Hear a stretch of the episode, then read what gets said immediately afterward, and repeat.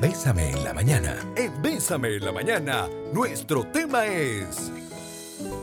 Bueno, toda esta semana, em, como te adelantamos ayer, vamos a estar hablando de finanzas y mm, cómo nos, cómo nos debemos replantear ya que estamos a la mitad del año.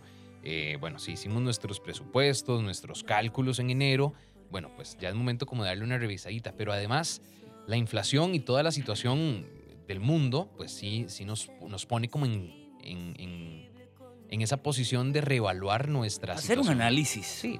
Y sin, sin asustarse. Sí, eso es lo más importante, con, ver las cosas con cabeza fría y... Sí, no preocuparse, ocuparse. Exacto. Y para eso hoy tenemos con nosotros a Julio Espinosa, que es especialista en finanzas personales y familiares y fundador de Finanzas IQ Costa Rica, para hablarnos un poquito de la colonización de mis deudas. Será un buen momento. Julio, ¿cómo estás? Bienvenido. Buenos días. Buenos días, José. Buenos días, Jeff. Un gusto estar por acá nuevamente para todos los que nos escuchan. Em, respuesta definitiva no hay, ¿verdad? Como el programa. Eh, si es lo mejor. Va a depender mucho de, las variables de la persona, de la situación que está pasando cada quien, pero sí es, sí es importante que se haga esa evaluación para determinar si es lo mejor o no. Em, en finanzas personales es todo muy relativo, ¿verdad? ¿Por qué? Porque la situación que tenga Julio Espinosa puede ser totalmente diferente a la que tenga Jeff. Y si yo tomo la misma receta para los dos, puede ser que a la larga salga uno de los dos perjudicados. Por eso siempre es importante buscar a alguien que te pueda guiar dependiendo de las características de cada persona. Pero vamos a empezar en, si te parece, Julio, por lo básico, ¿verdad? Porque de pronto no todo el mundo conoce el término colonizar deudas. Y te preguntaría entonces, ¿qué es esto? ¿Qué es colonizar deudas? Ok, es cuando una persona tiene una deuda en otra moneda diferente al colón. La más común en Costa Rica es en, en dólares, ¿verdad? Y entonces llegar y solicitarle a un banco, a una institución financiera, que esa deuda en dólares la pase a colones. Entonces ya no voy a deber 200 mil dólares o 100 mil dólares, sino que ahora voy a deber 80 millones de colones o 200 millones de colones, dependiendo del monto en ese momento. Lo que estoy haciendo es trasladando una deuda en dólares a una deuda en colones, ¿ok? Al tipo de cambio del momento en el que se formalice la deuda. Eso es importante y ahorita lo vamos a ver. ¿Por qué? Porque, porque les decía que depende.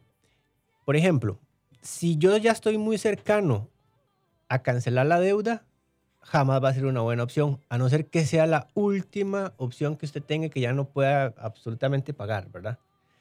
Em, pero si usted está empezando la deuda en dólares, pues es una opción bastante válida, ¿verdad? A pesar de que ha tenido una revalorización el precio del dólar.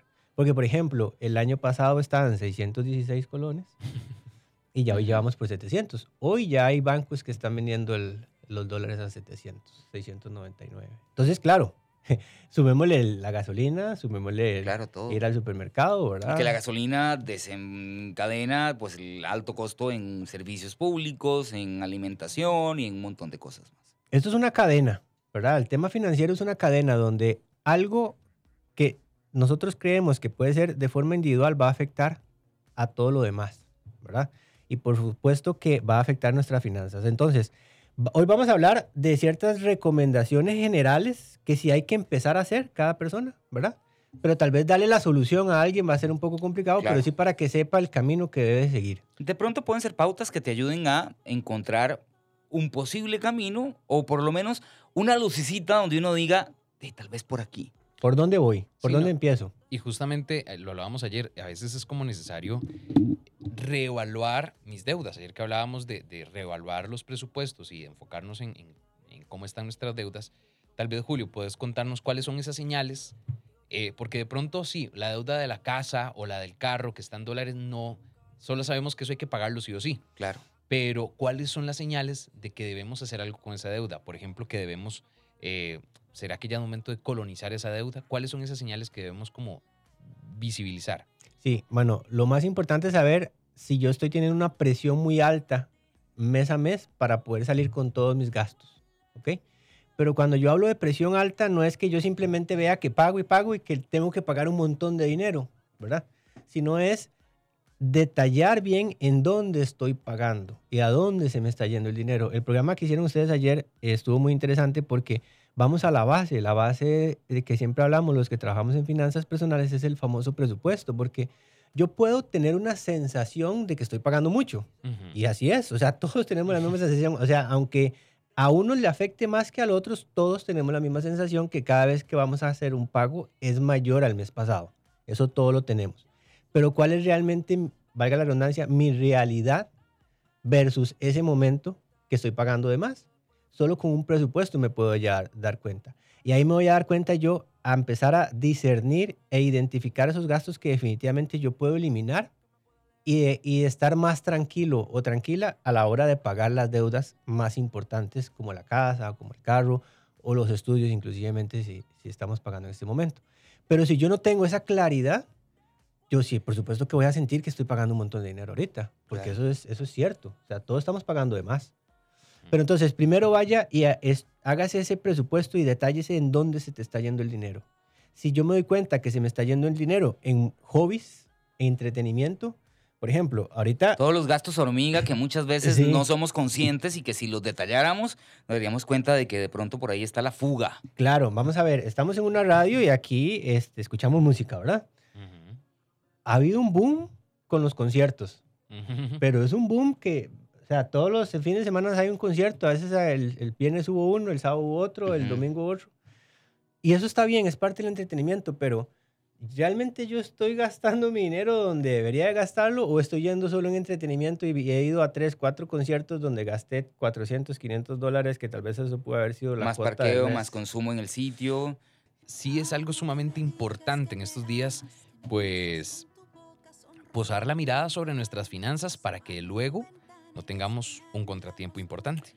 Así que, bueno, por si te venís conectando apenas, estamos hablando con Julio Espinosa, especialista en finanzas personales y familiares acerca de la colonización de las deudas. Será un buen momento. Y por ahí nos surge una pregunta, em, Julio. Por solo el hecho del aumento en el tipo de cambio, ¿yo necesito entonces colonizar mis deudas de No. dólares a colones? No. Vo- Volvemos a lo que hablamos en el segmento anterior. Depende de la situación de cada quien. Pero si ya yo hice lo, lo que hablamos, ya yo de- determiné que efectivamente ya yo no tengo dónde. O sea, ya o sea, no tengo dónde sacar más dinero.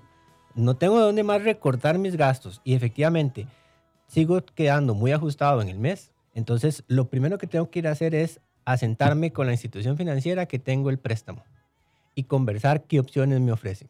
Entonces, para devolvernos un poquito con eso que acabas de decir, eh, Julio, digamos que debería ir como un step by step, un paso a paso. El exacto. primer paso sería ver Mi todos los ingresos que yo tengo para ver la realidad, ¿verdad? ¿Qué tanto de ahí es fijo? No que sea de pronto eh, como que hoy surgió y no lo puedo tomar en cuenta porque eso fue de hoy. Tiene que ser como lo, lo- lo que viene fijo mensualmente. Exacto. Tenemos que empezar con cuánto cuento yo para todos mis gastos y mis compromisos durante el mes. Y a partir de allí monto entonces la listita donde digo que de esto que me ingresa, estos son los gastos que yo estoy haciendo, de estos gastos voy a incluso tomar en cuenta los gastos hormiga y de estos gastos en general podría de pronto empezar a ahorrar un poquito por estos lados de acá. Y ahora sí. Exacto. Yo tengo que hacer mi tarea en mi casa primero, en mi realidad personal y familiar. Igual, si yo vivo con mi familia, tengo que involucrar a mi familia. Y vean, aquí hay, aquí hay un, un tema que culturalmente eh, somos así, ¿verdad? Y eso no solo en Costa Rica, eso es en Latinoamérica. Los padres muchas veces siguen ayudándole a los hijos hasta cuando los hijos están en edad de laborar. Y eh, entonces vemos padres con 60, 65, 70 años, ¿verdad? Todavía echándoles el hombro a los hijos cuando ya tienen la posibilidad de estar generando dinero, si más bien los hijos pueden ayudar en la casa. Claro. Ahora, es diferente si los hijos ya están afuera, ¿verdad? Pero si todos viven en la misma casa, entonces entre todos tenemos que buscar la forma de cómo ayudarnos para que al menos tengamos dónde vivir y qué comer, ¿verdad? Eso es como las necesidades básicas. Todo lo que decías es, José, sí, tengo que saber qué efectivamente no puedo ya eliminar. O sea, ya yo hice la tarea mía, definitivamente, pero todavía me hace falta. ¿Ok? Si ya cuando toque el límite, ahora sí. Todavía me hace falta. a analizar. Exactamente. Antes de ir al, entonces, más bien aquí vamos a hacerlo diferente. Antes de ir al banco, entonces yo voy a, a empezar a hacer, ok, ya a nivel de gastos ya yo no puedo, ya yo tengo mis ingresos específicos.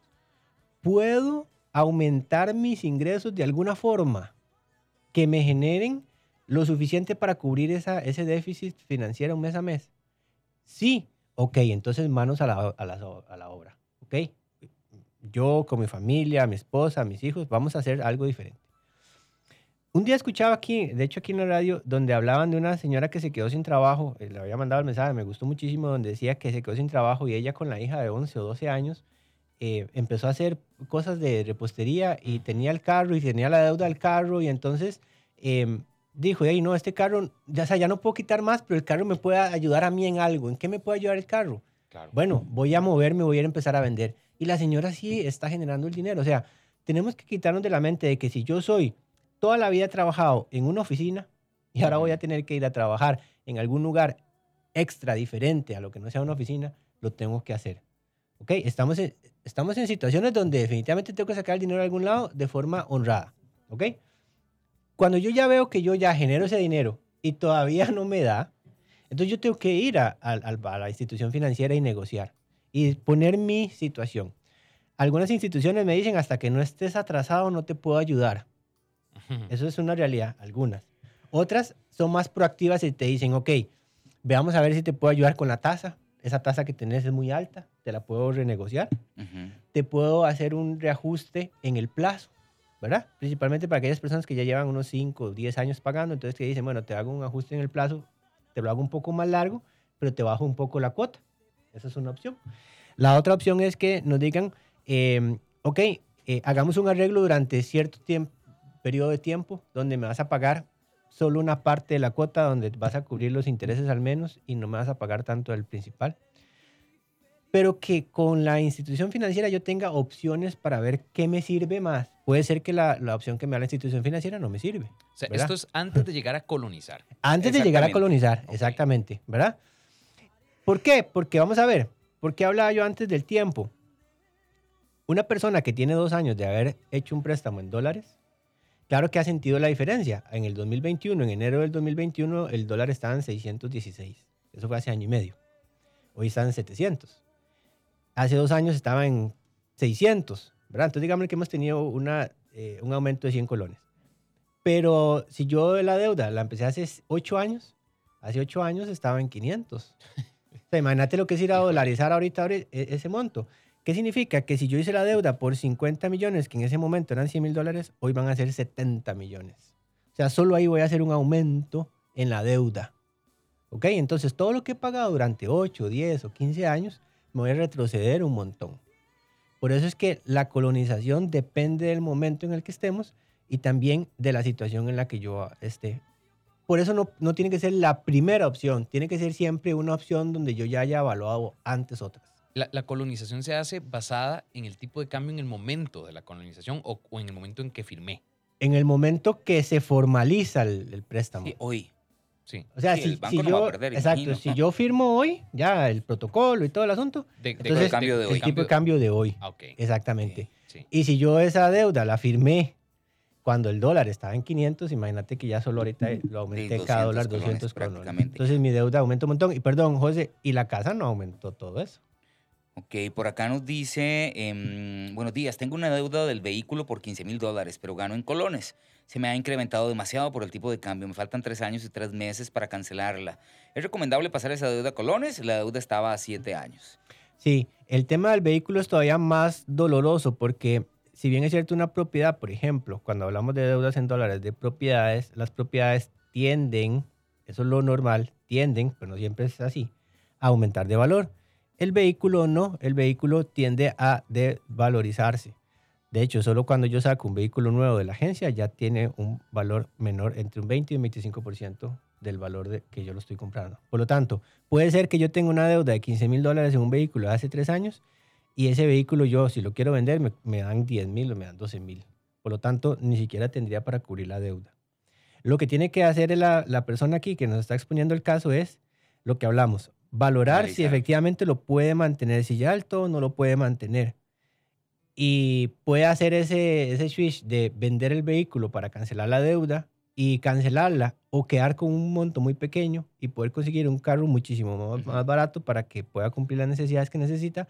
Entonces va a tener que tomar esa decisión. De hecho, son decisiones que de pronto siguen siendo dolorosas, pero pueden ser em, decisiones que nos ayudan a apaciguar que la situación se vuelva todavía mayor eh, a futuro. Sí, de hecho, ahora en, en corte les comentaba, esto es un ejemplo un poco feo y drástico, pero es la realidad. Cuando a una persona le declaran cáncer en etapa temprana, eh, hay ciertos tratamientos que, por ejemplo, que le van a poner quimioterapia, etcétera, y son muy dolorosos. O sea, son dolorosos para la persona, para la familia, pero les va a ayudar a poder salir adelante y muchas veces son exitosos. Pero si no lo hace, tiene dos opciones. O lo hago arriesgándome a que me salga bien y que sea doloroso el proceso, o no lo hago arriesgándome a que el cáncer definitivamente me, me carcoma por dentro y definitivamente va a tener un, un final trágico, ¿verdad? Entonces, así son las finanzas. O sea, yo tengo que saber en qué momento estoy. Si ya no lo tomé en el momento adecuado, como decimos, no me detecte la enfermedad temprana y ya está avanzada, las decisiones van a ser drásticas y tengo que hacerlas para poder seguir adelante. Por acá nos ingresa uno que dice, yo acabo de cancelar una deuda de mi carro con mis ahorros, me faltaba año y medio para concluirlo, pero por el alza del dólar se me estaba haciendo mucho. Así que decidí utilizar todos mis ahorros que tenía para un viaje que deseaba realizar. Fue una buena decisión, a pesar de que no quedaba tanto del préstamo. Bueno, si es una buena decisión o no, va a depender de la persona y cómo se sienta. Claro. Pero eh, lo que hizo fue sustituir, ¿verdad? Dejó de disfrutar un viaje que quería y por el que estaba trabajando con tal de sentir más paz y tranquilidad en dejar de pagar cada vez más la cuota que estaba pagando con respecto al dólar y el tipo de cambio. Y que probablemente el viaje hubiese sido también gastos en el lugar, ya que yo estoy en el sitio, digo, "Ay, ya estoy por acá, voy a darme el gustito, y de pronto cuando te das cuenta, es la deuda del carro más lo que gastó de adicional en el viajecito. Sí, y cuando uno hace un viaje es un, son, esos, son esos gastos de consumo. O sea, cuando hablamos de consumo es que yo lo consumí en el momento y ya se desapareció. Por lo tanto, sí, yo disfruté mucho, una experiencia buenísima. Los viajes para mí son algo muy importante, pero de ahí, ya cuando yo regreso tengo una realidad. Claro. Y si gasté de más, imagínate, va a tener que seguir pagando el carro y teniendo ese estrés y esa, esa situación mes a mes. ¿Hay alguna, antes de terminar este bloque, Julio, ¿hay alguna cosa antes de colonizar que se nos haya quedado por ahí para venir al siguiente bloque ahora hablar, hablar ahora sí del proceso de colonización? Eh, sí, puede ser que eh, les había dicho que llegar a negociar con, con, la entidad financiera. Y vamos a ver, y esto no es un tema porque yo estoy aquí, porque ayer estuvo otra, otra colega que también trabaja en esto y aquí han venido otros colegas.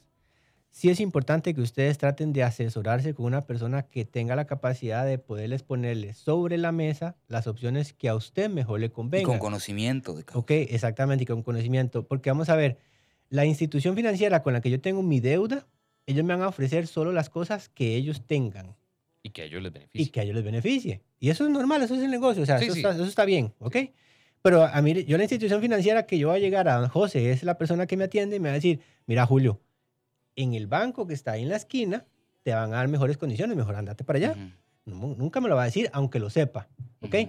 Pero una persona independiente que tenga el conocimiento, que pueda ver claro. todo el panorama, te va a decir, mira, esta, esta y esta son las tres mejores opciones con cuál te sentís más cómodo o te sentís más cómoda.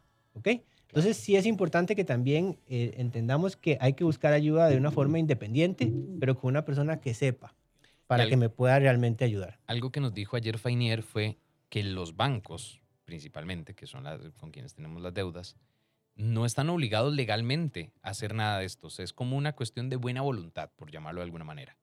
Sí, pero es parte del negocio. Vamos a ver un banco, una cooperativa, una institución financiera, el negocio de ellos no es quitar casas ni es quitar carros. Porque además se los quedan no ahí es, y cuesta montones. Eso no es negocio. El negocio de ellos es que usted le pague. Y -huh. que le pague todos los intereses que usted planteó que le iba a pagar al inicio. Donde lastimosamente es cierto, yo pago un préstamo por mil y termino pagando cinco mil. O sea, eso es cierto. Ese es el negocio de ellos. Pero claro, siempre ven que van a preferir hacer una negociación para que vos sigas pagando a que a llegar de simplemente decirte te lo voy a quitar. Nos acompaña Julio Espinosa, especialista en finanzas personales y familiares.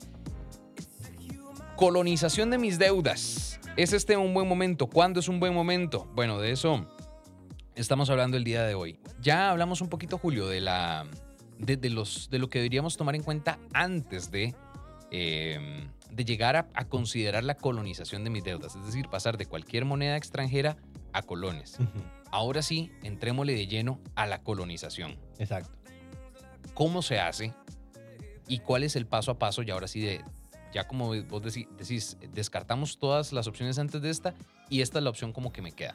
Ok, ya cuando hicimos todo, ¿verdad? Revisamos personalmente el presupuesto, vemos que recortamos, fuimos y negociamos y todo. Entonces ya nos dimos cuenta que la única opción era la colonización porque efectivamente ya no podemos más. Ok, aquí hay que tomar en cuenta varios factores. Cuando yo paso de una deuda en dólares a colones, es hacer un nuevo préstamo. Es, una- es un nuevo crédito. ¿ok? Entonces tiene que haber una serie de gastos, principalmente legales, que va a incurrir la institución financiera con la que yo lo tengo, con la que lo voy a hacer. Entonces van a tener que hacer una nueva escritura, van a tener que volver a registrar, porque ya no son 100 mil dólares, ahora son 70 millones. Entonces todas las condiciones cambian. Eso tiene un costo. Y si yo no lo contemplo, ¿verdad? No es tan fácil como llegar a decir, así, pásenmelo de un lado al otro. No, me van a cobrar. Y eh, normalmente es un porcentaje del monto que yo tengo. Entonces, esos gastos legales. Formalización, que normalmente las instituciones públicas, eh, perdón, eh, in- instituciones bancarias, eh, financieras van a cobrar un porcentaje. Va desde el 0.25 hasta el 2.50, dependiendo de cada una. Y eso se tiene que desembolsar, desembolsar en el momento, te lo suman a la deuda. Hay dos opciones, ajá, si yo tengo el dinero, me la pago y no, no me lo suman a la deuda, o me la suman a la deuda y adivinen qué, voy a tener que pagar intereses sobre eso que estoy gastando. Por lo tanto, la deuda me va a crecer más todavía, ¿verdad? Y em, entonces, esos son gastos que me voy a tener que acarrear, que me va a hacer la deuda más grande. Y yo tengo que tenerlos claros, ¿ok? ¿Para qué? Para parte de la toma de decisiones. También es importante entender el comparar las tasas de interés, ¿verdad? Por ejemplo, ahorita las tasas de interés en colones están más bajas. Eh, Son las tasas históricamente más bajas que hemos tenido. Pero eso no va a durar mucho tiempo. De hecho, ya el Banco Central está aumentando la tasa de política monetaria, que esa es la tasa que se prestan entre los bancos. Y eso lo que va a tender es a que las tasas de préstamos a personas van a subir. Entonces, eh, eso es importante que también lo tengamos claro. ¿Por qué? Volvamos al inicio. ¿Por qué yo, Julio, Jeff o José, voy y pido un préstamo en dólares si soy generador de colones?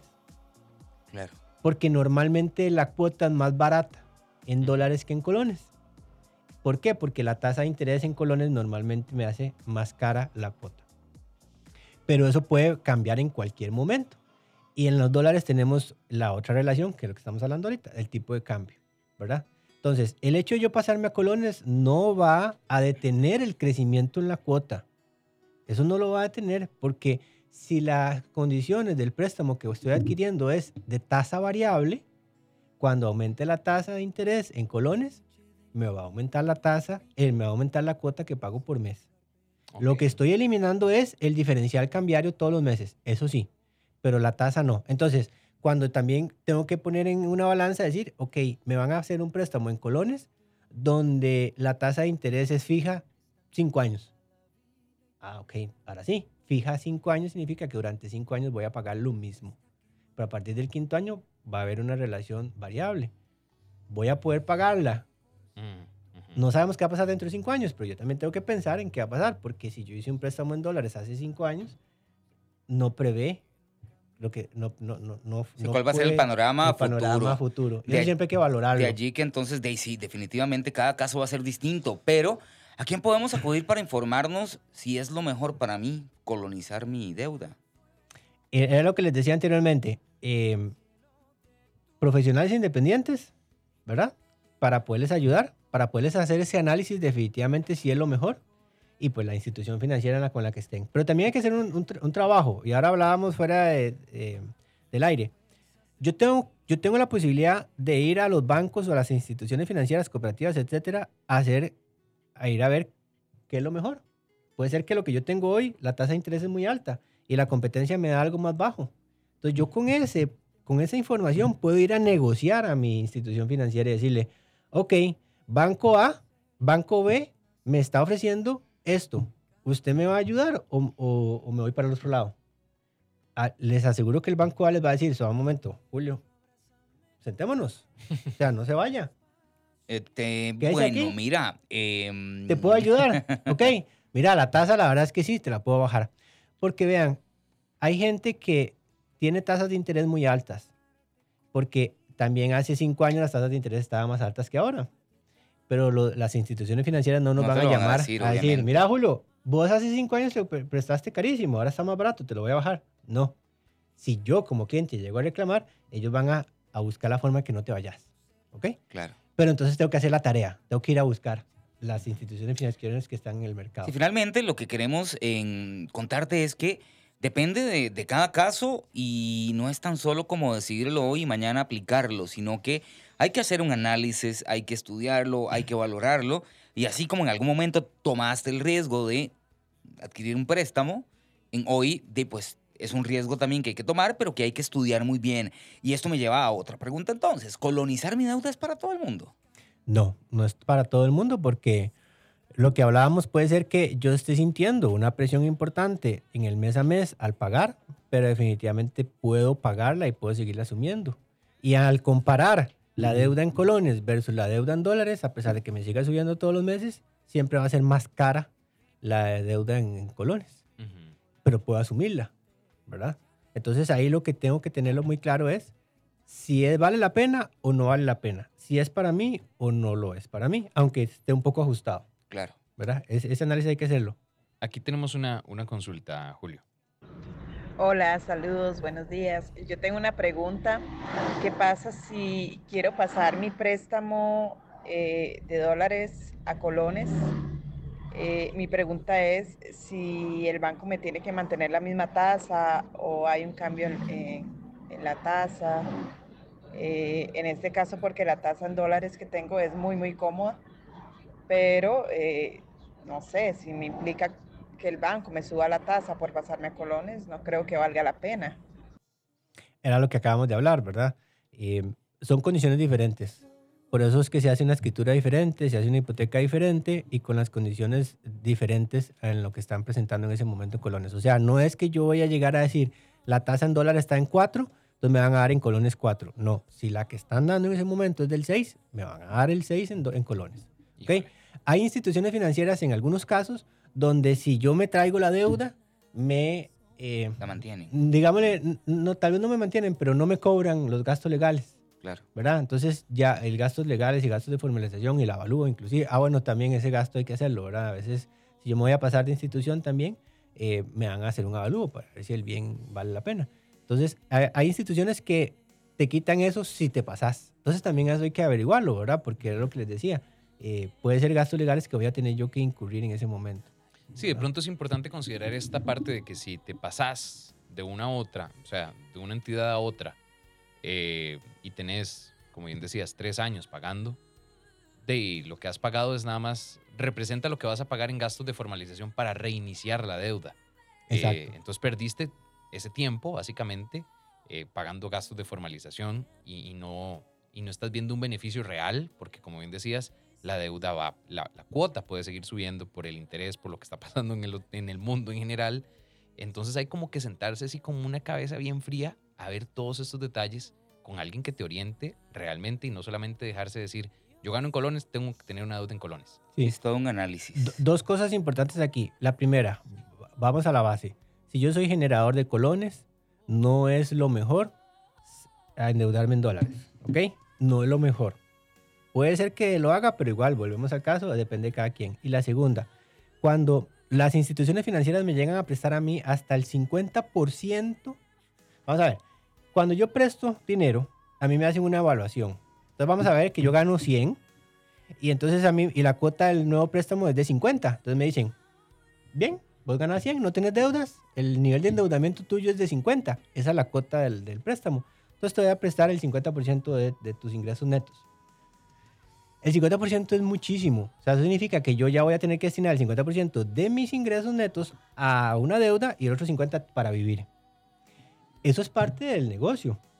Pero a nivel financiero saludable, no se recomienda llegar al 50. Lo máximo que se recomienda es un 30% en compromisos de deuda, incluyendo la casa, incluyendo el carro, incluyendo las tarjetas de crédito, préstamos personales. Sí, Una. Pero eso el banco no, el banco te lo presta 50. Y entonces hay algunos bancos donde te dicen, bueno, pero si te depositan el salario te lo subo a 55 y si te depositan no sé qué, te lo subes. Entonces, de imagínate, hay personas que definitivamente no reciben salario por con tal de estar pagando deudas.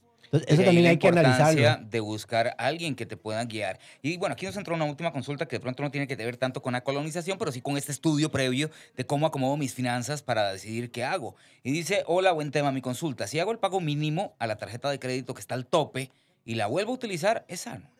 Mm, eh, no, no, da, no.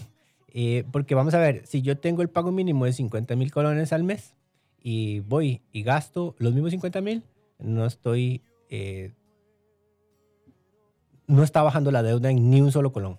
¿Ok? Entonces, si yo tengo la, la tarjeta al tope o debo mucho y solo puedo pagar el, el mínimo, no la utilicen. O sea, la recomendación es no la Y utilicen. analizar por qué la tengo tan hasta el tope, ¿verdad? ¿Qué, haya, qué, qué es lo que no estoy utilizando bien en mis finanzas como para que la matemática me dé? Exacto. Y también puede ser que de, yo pago el mínimo 50 mil y voy y gasto 100 mil. Si O sigue sea, entonces, subiendo la deuda, Exactamente, la deuda, y siempre va a seguir subiendo. Y las tarjetas de crédito son eh, un- una herramienta de financiamiento muy alta. El, ot- otra consulta, Julio, ahí, ahora que lo decís, el, con, la, con la tarjeta de crédito, si tengo una deuda con una tarjeta de, de crédito y solamente pago el mínimo, en algún momento llego a cancelar todo. Sí, eh, si nunca la utilizas, o sea, ¿verdad? Tener la deuda, un millón y el mínimo son 50 mil, vas a durar 60 meses o 66 meses, lo que dure el, la- el- el plazo de financiamiento de la tarjeta. Híjole. El pago mínimo es si vos debes tanto y solo, la, solo me pagas ese mínimo y no la utilizas, vas a durar todo el, el periodo de plazo. Como es como un préstamo de 60 meses, entonces todos los meses pago la cuota. Es más o menos así. Pero si la estoy usando y, verá, y, y vuelvo a gastar y pago el mínimo, entonces nunca voy a salir, porque siempre voy a estar, eh, nunca va a bajar la deuda. Qué importante, qué fuerte, qué Así fuerte. que bueno, definitivamente son cosas que hay que tomar en cuenta. Esperamos que de alguna u otra manera en la entrevista de hoy también te haya dado una luz en el camino. Todos estos días vamos a estar hablando un poquito sobre esto, dada la situación económica en la que nos encontramos actualmente y más allá de em, empezar un día de una manera pesada y donde de pronto nos preocupemos, es justamente información para que no te preocupes, sino para que te ocupes y que puedas encontrar de pronto respuestas que desconocías y que te pueden ayudar a definir cuál puede ser una mejor ruta de acción. Así que Julio, muchísimas gracias. Él es Julio Espinosa, especialista en finanzas personales y familiares, fundador de Finanzas IQ Costa Rica. Julio, ¿cómo pueden localizarte? Ok, me pueden localizar en el Instagram como Finanzas IQCR y eh, también me pueden escribir al 7283-0640. 7283-0640. Apúntese por ahí, 7283-0640. Julio Espinosa y de pronto puede ser la persona que le ayude a llevarlo de una mejor manera. Muchísimas gracias, de verdad que este tema está muy interesante. Los felicito por, por estar tocando esos temas. Definitivamente en Costa Rica no tenemos la cultura de hablar de dinero, ¿verdad? Eh, Claro. Y eso es algo normal, pero tenemos que cambiarla, ¿verdad? Yo decía un día estos en redes sociales que nuestro sistema educativo no nos enseña a manejar el dinero de niños, pero ya nosotros adultos tenemos la responsabilidad de aprender lo que no aprendimos de pequeños, ¿verdad? Y, que eso si usted tiene hijos pequeñitos, que pueda empezar a enseñarles. desde ya. Exacto. Y eso es en dinero, en comida, en, en- o sea, un montón de temas, ¿verdad? Pero eh, que hablamos de finanzas, muchísimas gracias por el espacio.